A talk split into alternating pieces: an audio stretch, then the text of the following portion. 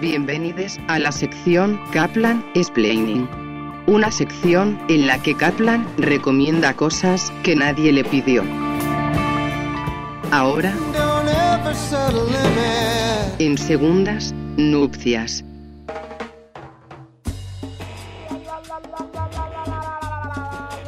Seguimos en segundas nupcias, siendo las. Porque la gente, Betania, la gente quiere saber la hora. Sí, la gente, sí. ¿para qué escucha la radio? Sino para que le digan la hora. ¿eh? Ajá, sí. Son las 7 y 3, maestro. 7 Ahí y está, 3, o sea que todavía estás a tiempo Uf, eh, ¿para de qué? planificar esa salida para esta noche. Vení, ¿y qué te vas a hacer? Te venís al Matienzo. Te venís al Matienzo. Nosotros, yo, posta, yo la pasé muy bien el otro día. Muy buena música, primero. Muy buena música. En el momento que Quiero- te diste cuenta que en el momento que hicimos pararnos a bailar y solo no lo hicimos por, por respeto a tu ¿Por festividad. mí? No, Sí. pero si hubieran parado a bailar. Yo estaba como loca pero para a bailado. Yo bailar. creo que se armaba, ¿eh? Estaba, estaba tremendo. En un momento yo dije, corren las Sí, sillas, sí, epa, epa, dije, no quiero ser yo la que vaya a Yo empujar creo, a la yo gente. creo que se armaba, yo creo que se armaba. Si se paraban ahí con, con Clara y pa, y Armados, al baile. armados sí, al sí, baile. sí, sí, sí.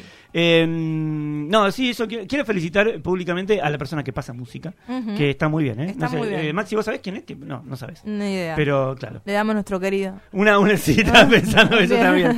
Este, no vamos a decir lo que dijo. Eh, Eh, pero yo también lo pensé. Y estamos dentro de Kaplan Explaining Express. Sí. Hoy eh, Express. Hoy ¿eh? cortito. Cortito y al pie. Sí, sí. Porque tenemos una película que se estrenó hace poquito en Netflix. Pero cada tanto uno entra a Netflix y hay una mierda, y al lado hay otra mierda, y al lado hay una poronga, y al lado de esa poronga hay otra mierda. Pero de golpe aparece algunas cositas ahí, unas pinceladas de, de- de genialidad. Y como por ejemplo el irlandés de, Sí. de Scorsese, ¿no? Y tantas otras cosas que están buenas en Netflix. Y está esta. Una película eh, que se llama Apolo 10 y medio. Es una película pseudo animada, te diría, porque es animada pero ¿Cómo no. te llevas con lo animado? Y depende. Bien. Depende. Hay cosas que me gustan mucho. Pero es un buen criterio porque viste que hay gente que no puede ver animado. No, O sea, directamente como que le bloquea la todo el animado. Bueno, sí. quizás sea gente que no tiene hijos. Puede ser. entonces, puede eh, ser. Igual yo cuando no tenía también miraba películas animadas. Toy Story la fue ver al cine Claro. y estaba estaba un compañero mío de colegio, yo y un montón de nenitos. claro, claro. yo igual eh, yo tenía 15, ponerle como se estrenó Toy Claro. Story. Bien. Eh, pero fuimos igual. Y mm, nada, vamos a hablar de Apolo 10 y medio. Es un- una película del el director Richard Linklater, o Ri- Ujú. Linklater, depende de cómo le quieras decir. Director de Antes del Amanecer, Antes del Atardecer, Antes del Anochecer. ¿sí? Esa trilogía con... eh, ¿Cómo se llama este muchacho? Bueno, no me- gracias querido Ethan Hawke. Eh, y la chica, y Julie Delpy, que está...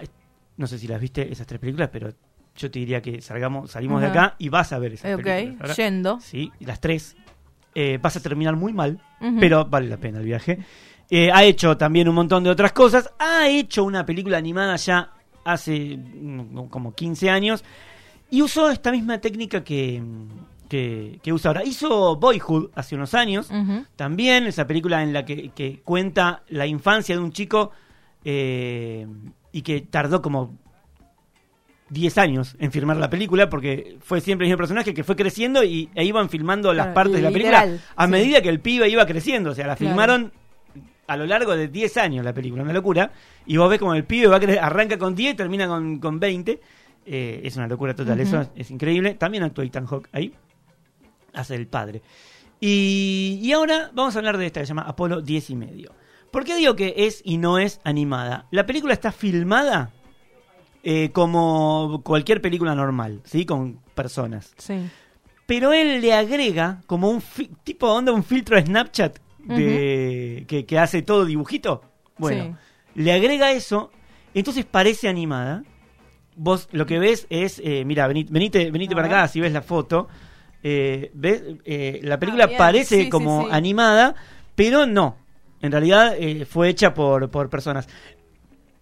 Perdón, lo que, lo que sí es, es interesante, este recurso, es que a eso que parece animado, él le puede agregar en postproducción un montón de cosas, de animaciones que obviamente cuando se filmó no estaban ahí, pero que no quedan mal, porque está todo como dentro de un mismo criterio. Universo, claro. Sí, sí, sí. ¿Entendés? Entonces, es una, es una filmación real que está pasada por un efecto que parece animada y a esa animación les, le pone otra capa que son otras cositas. Eh, la película lo que hace es contar la historia de lo que era la infancia en los años 60 Ujú. fines de los 60, más específicamente en el año 68, 69, que es cuando transcurre esta historia, que es la época en la que la NASA decide ir a la Luna compitiendo con los rusos en esta carrera espacial, cuando los rusos ya habían mandado a Gagarin afuera del planeta, no a la Luna, pero afuera del planeta, y había sido la primera persona, el primer humano en salir del planeta eh, en la historia. Y los, los primerearon ahí los rusos, entonces los yanquis dijeron, momento, nosotros si estos sacaron a, a- a Gagarin afuera, y nosotros tenemos que ir a la luna. Claro, claro. Y fueron como pudieron. Hay una película increíble que se llama First Man, que cuenta la historia de, de Armstrong, que es el que uno de los tres que fue a la luna, y que muestra cómo fue todo el proceso de ir a la luna, y fue en una lata. O sea, el chabón viajó, si es que fue verdad, Claro, si claro. es que realmente viajaron, porque yo tengo Sí, mis dudas, pero Sí, sí, sí. eh, si es que realmente viajaron, fue en una lata. Vos decís que fue un viaje muy precario. Muy, muy, muy precario. Fue con... Y yo me imagino que para la época, como que debe haber me, sido y precario. a mí me, me llama. Hay una teoría que no es mía, sino que es Sebastián De Caro, que él lo que dice es: Mi vieja vio en la tele, en directo, en el año 69, cómo un tipo se bajaba de un cosito en la luna. Y hoy no eh, mirás un partido del mundial y se corta. Claro. ¿Cómo puede ser? Está O bien, sea, está bien, está bien. Una transmida desde la luna eh, vale y una transmida del mundial se corta. Sí, sí, tiene, tiene algo de sentido, la verdad. Adelante Ariel desde el control. Desde la luna, desde la luna. luna. Hay Sí. una película que no me puedo acordar ahora el nombre, pero que habla acerca de una teoría conspirativa que eh, el alunizaje se filmó en un estudio de grabación con la escenografía de Odisea. Porque Bien. supuestamente dicen que la filmó Kubrick, mismo director de Odisea. Claro, pero eh, es- después voy a buscarlo. Ahora, Sí. eh, en el corte comercial eh, voy a buscarlo. Dicen que es un solo tipo que armó todo, este, puesto por el gobierno, y que utilizó la escenografía de Odisea para generar el alunizaje y toda la mentira esa.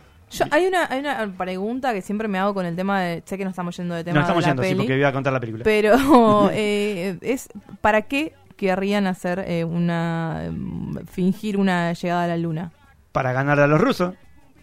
Simplemente para eso, Sí, digamos. había que ganarle. De- había que ganarle. lo- como sea. Como sea, como sea. Y Ok. si hay que Batalla cultural hay que- donde todo. Sí, y si hay que mentir y hay que tirar cualquiera, y sí, vamos, vamos. Ok, ok, bien. Le hacemos creer a todo el mundo que llegamos a la luna y por ahí ni llegaron. ¿no? La verdad, no lo sé yo. Eh, Vamos con la peli. Vamos con la peli. Lo que hace la película es una excusa. Igual la premisa y, y lo, que, lo que cuenta es, me parece espectacular, pero es una excusa para hablar de cómo era la infancia a finales de los 60 en Estados Unidos, en Texas, en Houston, para ser más específico, eh, en un pueblito cercano a Houston, Houston en donde está la base central de la NASA. Sí, sí, sí. ¿sí? Eh, y, y estos pibes que crecían eh, en ese momento, en ese lugar, totalmente fanatizados y embebidos de toda una cultura espacial. Claro. Todo era el espacio en ese momento. Eran Messi para ellos, claro, era su Messi del Sí, momento. Sí, sí, claro. sí. sí. Eh, todo era eso. Todo era eso. Imagínate cuando acabe en el mundial y Claro. se llena todo de publicidad del mundial. Sí, bueno, en ese momento, eh, en esos pueblitos de Texas, en Houston, todo era el espacio. Todo era eh, eso. Bueno, en ese contexto es que transcurre la película en donde un pibito que va al colegio, que le va bien en el colegio, que tiene 12 años, 13, eh, se empieza a sacar buenas notas eh, y lo van a ver en un momento. eh, aparecen dos tipos en el patio del colegio y le dicen: eh, ¿A vos te va bien en el colegio? Sí. Dice él, "Eh, ¿Te va bien en matemática? Sí. Bueno, mira, le dicen: Tenemos un tema. Hicimos la cápsula para ir a la luna. Nosotros somos dos agentes de la NASA. Le dice: Hicimos la cápsula para ir a la luna, pero hicimos muy chica. Entonces, eh, nada, tenemos que probarla. Porque vamos a mandar gente dentro de poco, pero no sabemos si funciona o no. Y, y ya la hicimos y, y vale muchos millones y no podemos tirarla atrás, la hicimos chica. Así que tenemos que meter, no podemos meter un mono. Claro. Tenemos que meter un humano ahí adentro. Así que pensamos que por tus condiciones eh, podés ser vos el que pueda ir. Mejor que pasar a la bandera es, ¿no? como, como- Y él le dice, ok, dale. Así que lo llevan a... a- Arman toda una historia, le mienten a los padres que se anotó en un campamento. Entonces el pibe va al camp- le dicen que va al campamento y eh, trucan una- un montón de fotos de él en el campamento que ya estaban sacadas antes de que eso pase. Claro. Y el pibe se va, se va a la NASA, hace todo el entrenamiento. Y, y en un momento del entrenamiento, la película tuk, hace un corte y dice: Bueno, yo en ese momento, mi vida era esta. Y, y ahí arranca, pero esto es a los 10 minutos de película, y ahí arranca a contar cómo era su vida a finales de los 60, cómo era la vida de un pibe antes de que le pase esto que le pasó. Y eh, Me encantó. entonces cuenta cómo es, eh, cómo era vivir en ese momento. Y está buenísima. Está buenísima. Hasta que después retoma y bueno, eh, sigue, sigue la historia del pibe y Claramente la, le cambió la vida. y la navecita. Eh, sí. No quiero contar mucho No, más. está bien, no hay bien, tampoco mucha sorpresa, porque en realidad la película, toda esta historia del pibe en la NASA es una excusa para contar cómo se vivía en esa época. Sí. Pero, pero bueno, no- tampoco voy a, vamos a, a- a contar cómo, cómo sigue toda esta historia. Pero, pero la Bien. verdad es que a mí me encantó. Me encantó, me pareció genial, me parece genial el recurso que usa Linklater acá eh, en esta cuestión de, de- de filmar, pero después de hacerlo como si fuera animación. Con un filtro, sí, sí, literal. es hermoso. Está, es, es tremendo hermoso. porque es como incorporar, digamos, un recurso muy actual, que es el del filtro. O sea, que Sí. eso que vos decís. Sí, sí, sí. A mí me dio la locura. sensación de que estaba viendo una película hecha con un filtro de Snapchat. Obviamente es muchísimo más complejo Más el proceso claro. que, que usa Linklater acá. El guion también es de él y pensaba en que eh, lo, lo googleé y sí, la infancia de él coincide con esa época y con la infancia de este pibe. No sé si es de Texas él, pero de última lo podemos chequearlo ahora. Pero eh, la verdad es que mm, sí, es de Houston, Texas. Ahí está, ahí acabo de, confirmarlo. Eh, y, mm, y claro, nació en el 60, así que en el 69 cuando, cuando fueron a la luna él tenía 9. Eh, así que sí, coincide con, con, con lo que cuenta la, la historia de esta película. Recomiendo, ¿Viste? sí. Me hizo acordar esto, no sé, yo vi un par de capítulos de esta nomás, eh, ¿De que cuál? también estaba en Netflix, eh, que se llamaba Amor, Robot y Muerte. Ajá, sí, era una de animación también. Una de animación, Sí. pero también creo que era la misma lógica, eran actores Ajá. que eh, eh, después eran como transformados en animación, pero que eran actores, o sea, digamos que las escenas habían sido filmadas en, en lugares de reales, ¿no? ¿O estoy...? No lo sabemos. No, lo Ok. sé, no la vi yo la Me serie. vale. Yo No vi un par, me parecieron piola, eh, un toque oscuros algunos y bueno, dependía el, el día, no Sí, daba para humor, ver. El humor claro. que, que, que tengas Claro, en ese momento. ese- en ese momento eh, se está armando un gran show allá, ¿eh? Hay alguien con un... Hay una persona- Siento que está ahí Juanse detrás. Hay una, persona, hay una persona vestida, vestida de blanco. con un, con un sobre todo blanco. Sí, impone hermoso, una hermoso. presencia. Bien, bueno, entonces. ¿recordá el nombre de esta peli que vos dijiste? Apolo, Apolo 10 y medio, la encuentran así en Netflix. eh, ponen eh, ahí en Netflix Apolo Sí. y ya, ya sale ahí. Apolo 10 y medio de Richard Linklater. La verdad, me gustó muchísimo. Si tienen hijes. Es para súper disfrutar. sí. Yo la vi con el mío, le encantó. Sí. Aparte de él, porque tiene la edad del pibe. Claro, eh, claro, es como te puede pasar a vos. Y tipo. aprendió- Aparte es un buen incentivo para que sea un buen alumno. Sí. Eh, mira, si te va bien, Te va bien, te viene y te viene buscan. lo de la NASA. Hay que ver acá quién viene. claro, ¿no? sí, Porque sí, vienen los simuladores. No Sí. sé quién, quién viene acá. ¿Te acuerdas el gordo de la NASA de los simuladores? Espectacular. Espectacular. Increíble eso. Increíble. Estoy viendo los simuladores con mi hijo. Ay, voy a ver de eh, y se yo. está volviendo loco. Estamos en la segunda temporada y no puede más con mi lazo. Ah, sí, sí, tengo un buen sticker para pasarte entonces. Dale. Este, está, está compenetradísimo y, y cada cosa que pasa con mi lazo, eh, yo le digo, "Ah, mm, no te puedo decir, hay que seguir viendo y yo quiero contarle de mi lazo y no, no- y no le estoy contando nada.